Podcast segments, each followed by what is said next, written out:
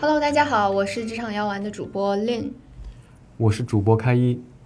欢迎大家来收听我们的第一期节目。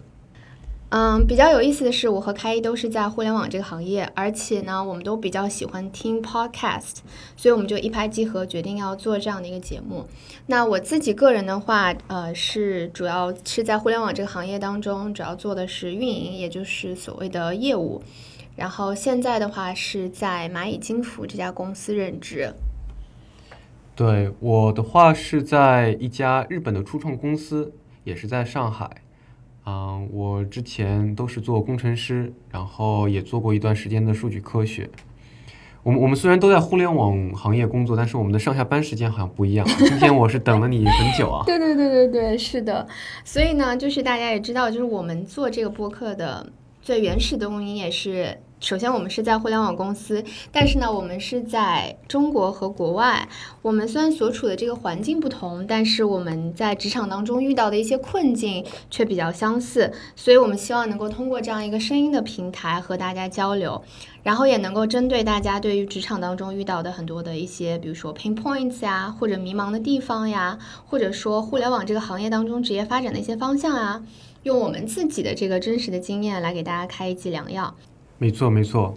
啊，我们会从互联网职场开始，讲述一些经典公司的产品血脉、工作体验和职场秘籍。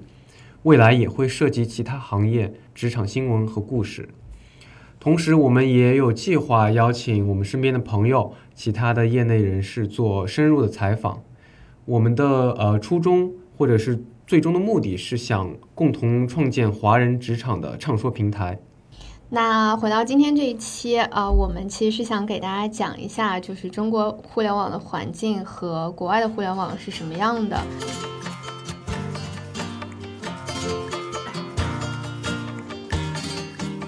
然后就正如开一刚刚所说的，因为我们两个人在特别不一样的这种互联网文化当中工作。然后呢，我因为在中国，所以我下班的时间是非常晚的。但是开一，因为他任职的是一家国外的互联网公司，所以他的时间就非常的 flexible。所以我们希望通过自己的这种个人的经验来给大家讲一讲，比如说国外和中国的互联网公司怎么样，包括一些工作职责、我们工作的环境，还有一些文化和福利等等。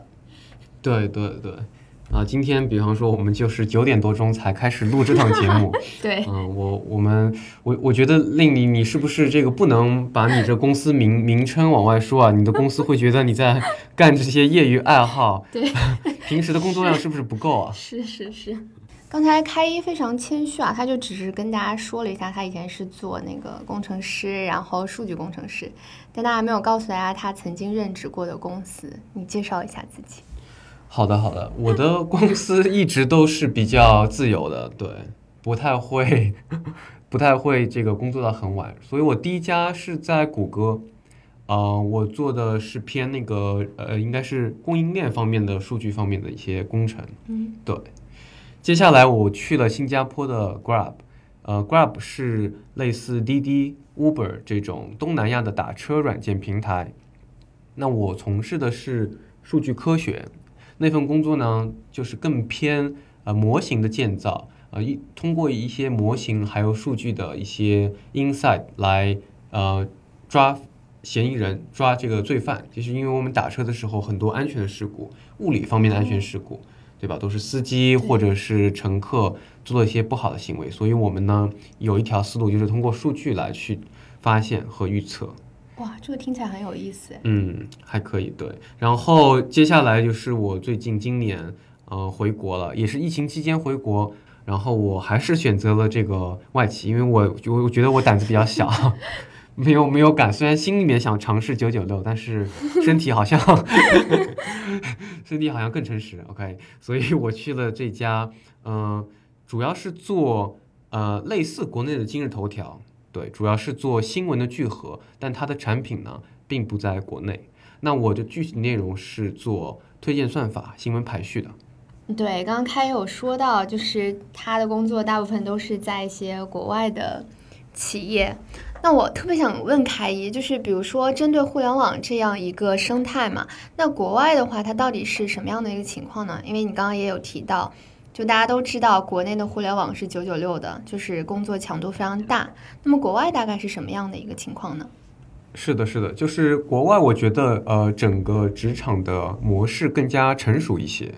那作为工程师，如果你是在大公司做工程师，你的工作体验应该是比较好的，因为呃，工作的内容啊、方向啊、流程啊，都有很成熟的体系去呃已经建立出来。所以，呃，你的工作是可以是比较顺利的开展，我认为，对，呃，其次呢，成熟又体现在美国建立了很好的工程师文化，有各种的学习机会，流动性也很强。如果你对别的组的项目有兴趣，呃，那你去尝试啊，或者在谷歌我们叫做 twenty percent project 都是非常容易能实现的。除此之外，我觉得成熟还体现在。对于工程师的这种尊重吧，我觉得对，就在谷歌文化背景下，呃，很多的项目或者是商业的决策，有的时候也是以工程师来主导的，啊，对，当然这和不同的公司文化也会有区别。如果是亚马逊这样的公司，它是商业为主，那可能工程师的呃感觉会不太一样。但是从比较一般性的来说，对比中国的话，嗯，国外工程师的嗯工作个。工作的各个方面都会比较成熟一些。嗯，明白。哎，那我很好奇啊，就既然听上去就是在谷歌的工作，它的整个的流程和体系都已经这么完善了，当时你怎么会决定说离开谷歌，然后加入到新加坡的 Grab 呢？对，那对于这个决定来说，就会比较呃呃个个人化一点，因为我的主要的兴趣其实还是在。数据方面，嗯，对，所以我会觉得，哎，想尝试下数据科学，尤其是 sharing economy 这一块，当时也比较火，啊，很多比较嗯厉害的做模型的、做数据的人，可能也都在像 Uber、滴滴这样的公司，所以我觉得 Grab 也是一个比较好的平台，所以我就加入他们。当时呢，也正好是滴滴安全事故比较严重的那那段时间，对吧？大家都听说可能有一些。嗯，不太好的事件发生，所以在东南亚，Grab 也非常重视安全，所以我当时选择的组也是啊安全这一块。嗯，哇，听起来很有意思。那像这种类型的工作，是不是还需要和一些，比如说政府或者是就是这种嗯类似的机关，还要做一些相关的合作？没错，没错，会的，会的。那这里我就觉得就是嗯呃国内外的这个生态的一个对比，就是可能。嗯，在国外做工程师，其实，呃，也会有非常多的机会，你会接触到所谓的商业逻辑啊，会接触到产品怎么设计啊，嗯，至少在呃，不管在谷歌还是 Grab，会有很多的这种，嗯，对于就是不管对于员工，呃，对于不同工作种类的员工，都会有那种宣传会吧。当然我知道，不知道中国会不会有，等会儿丽也可以说一下。然后的话，你刚才说有没有和政府的一些联系？就是是有的。那因为做安全这一块，其实主要的是政策方面，预防为主，不能说哎杀了人了，然后偷了钱了，我们再返回去做一些弥补性的东西。你做的再快，都都不够好，对吧？那其实如果你有一次的可能是恶性事件，可能你整个公司的这个 reputation。啊，都会被拉下来，嗯，所以它是一个犯错的这个成本非常大的一个一个情况，嗯，所以这个是需要政府啊，需要嗯一些公共机构和我们一起合作，嗯，对，然后在一些小的国家，比方说柬埔寨这样这样的地方，那当地政府实际上也是依赖我们公司的这个技术和平台进行一些交通的管理等等的。对，所以说，我觉得我们与政府关系上面还是处理不错。嗯，哎，那我还是比较想知道，就比如说新加坡的互联网行业和美国的互联网行业，它到底有什么样的一个区别呀？嗯嗯嗯，我的体体验是资源总是有整合的趋势。嗯，新加坡它不是以技术为主导的一个国家，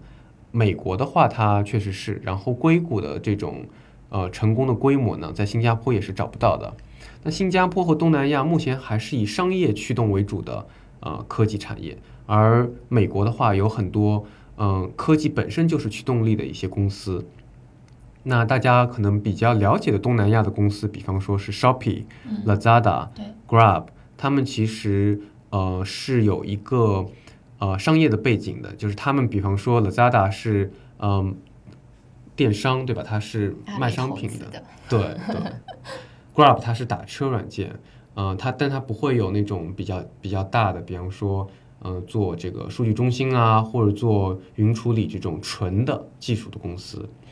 对，然后其其次，我会觉得相似的地方是新加坡也是比较西式的一个国家，所以在管理模式上，呃，也是比较自下而上的，呃，然后在呃一些呃规范规则上是非常的严格的，所以嗯，作为一个员工在那里工作，其实也是受到很多呃法律上的保护。呃，作为一个雇主来说，做事情也比较规矩啊，一些特别是一些创业公司。我觉得在新加坡的话，可能也是和美国一样，都是特别规矩一些的，对吧？嗯，所以这些是一个大概的一个思考吧。当然，我觉得如果你是纯是想要发展，呃，互联网做一个很好的工程师，我觉得美国肯定还是首选。但如果你有一些商业的一些想法，或者是想看看什么下下层社会，呃，是新加坡应该是下下层了，因为啊、不是新加坡，东南亚可能是更加下下层，那可能会去东南亚有更好的这个成长、商业成长的空间。嗯，对明白。所以，呃，令那说说你的这个中国的工作经历吧。我知道我们可能是相反的，你一开始是在相对小一点的公司，对我跟开一比较不一样的是，我最早的时候是先从美国回国，我先加了一家创业公司，然后再去了一家大公司。所以我之前那家创业公司，我当时加入的时候还非常非常的小，它那个时候也就只有一百个人左右吧。然后我是二零一五年下半年加入的。当时我跟很多人说我去创业公司的时候，很多人都不理解我的选择，他们会觉得说，哎，你为什么不去做金融，或不去做一些就是类似于这样看起来更高大上的一些工作，而选择了一家互联网的创业公司？然后，但这家创业公司现在非常神奇，说起来，它现在还挺明星的，呃，它叫小红书。对，然后呃，后来的话，我就从小红书离职，加入了阿里这家公司。然后当时也是选择了蚂蚁金服这个呃这个这个行业吧，就是觉得说可能跟金融也比较有关系，然后就加入了蚂蚁金服。所以我这个路和很多人是相反的，因为大部分人都觉得说应该先去大公司磨练，对吧？然后再加入一家创业公司，这样会比较好。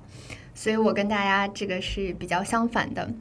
嗯，很有意思，很有意思。那你在小红书，呃，做的这个职职位或者做的内容和阿里是类似的吗？还是不太一样？呃，其实现在看起来是比较一致了，但是在二零一五年早期的时候，我们那时候成立了一个部门，叫做业务增长，就是 growth team。然后，呃，这个东西怎么说呢？就是在那个时间点，还是有非常多的人不知道什么叫做用户增长的。然后那个时候，大家都主要是在做一些，比如说运营啊，或者产品啊这样的岗位。对，所以呃，这个也是当时比较特别的一个一个一个方向吧。但是呃，我觉得在那个地方确实是有比较大的成长，因为当时是做了很多跟 paid marketing 相关的东西。然后呃，后来的话，增长大家都知道的，增长也变成了一个呃大家都在使用的一个概念。然后很多人也出了很多的相关的这个畅销书。然后小红小红书比较有特点的是，它当时的一个公司的战略定位是希望能够做成一个中国的 Instagram 加上 Amazon 这样的一个呃一个集成体。所以它当时的主要业务是分为了社区和电商两个业务板块。那后来社区像大家现在所看到的小红书的这样的一个形式，它其实也是来源于它当时有做很多千人千面的这样的一个算法，还有包括后来扶持的这个 KOL 经济的一个崛起。对，但是它的电商一直都相对来说做的比较难做，是因为电商它是需要有一定的电商基因的。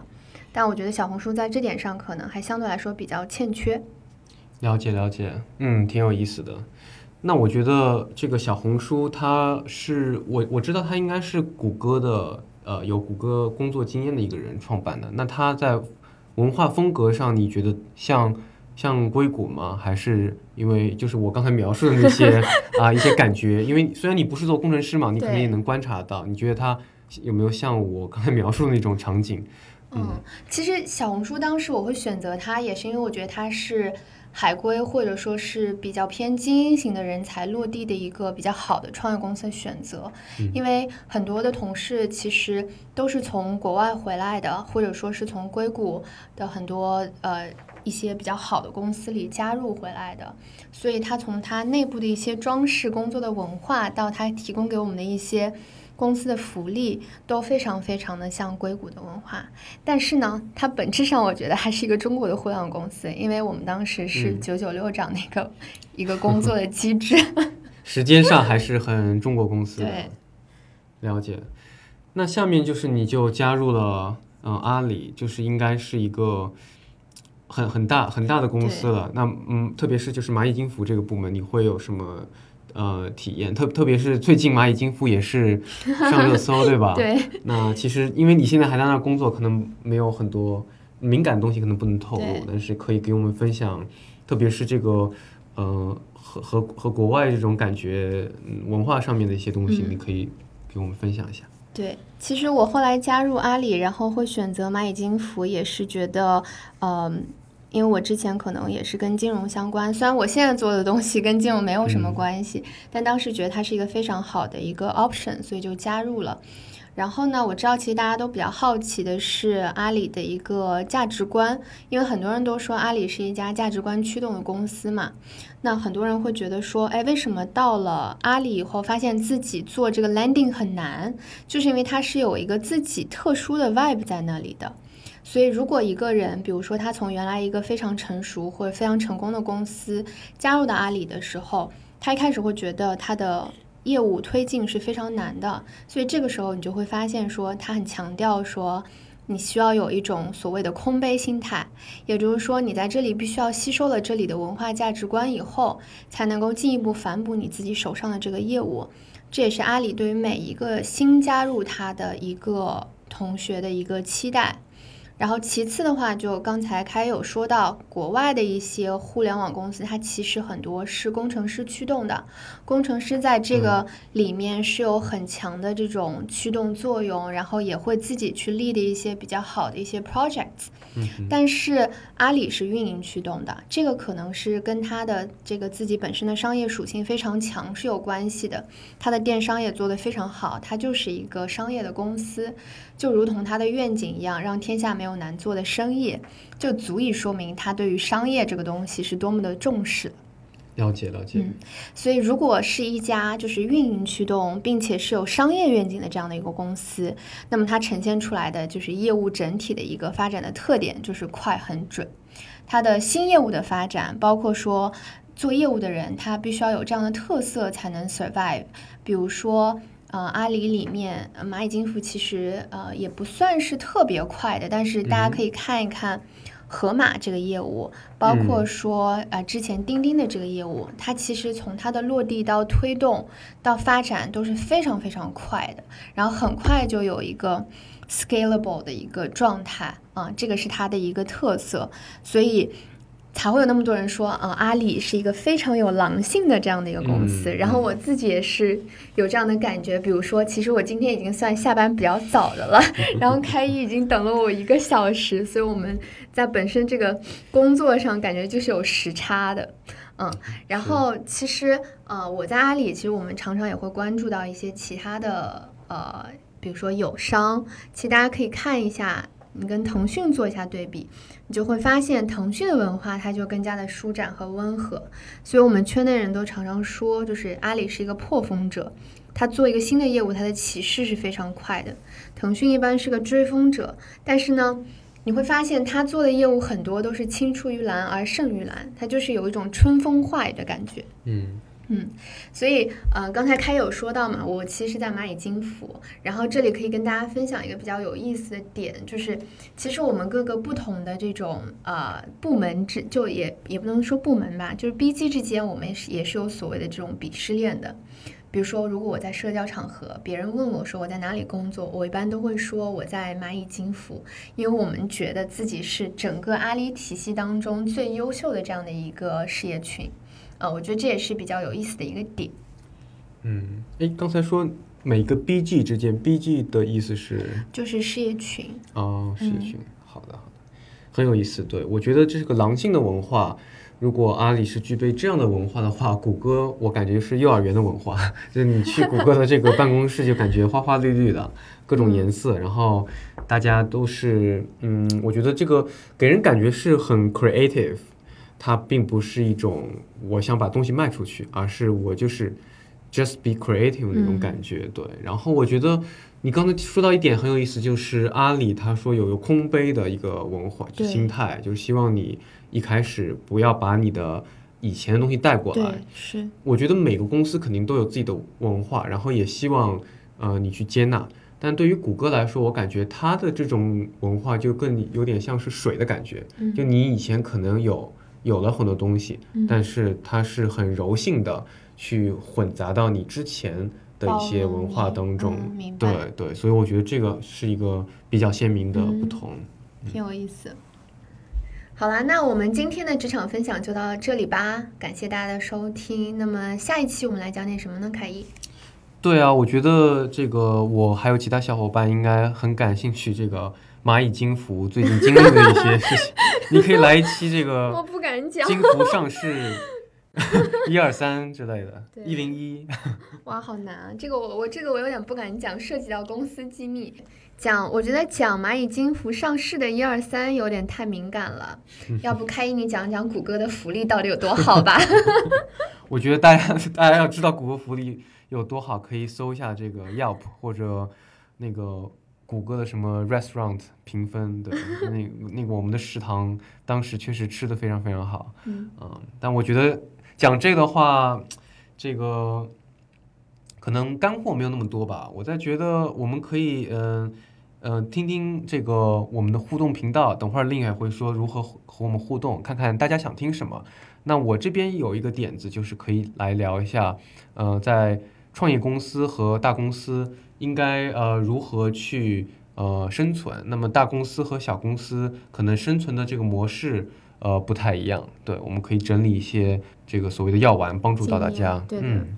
是的，我觉得这个 idea 还挺好的。不过我们也很欢迎，就是说大家能够订阅我们的频道，然后呢，也可以通过微博，大家可以去搜索“职场药丸”和我们来进行互动。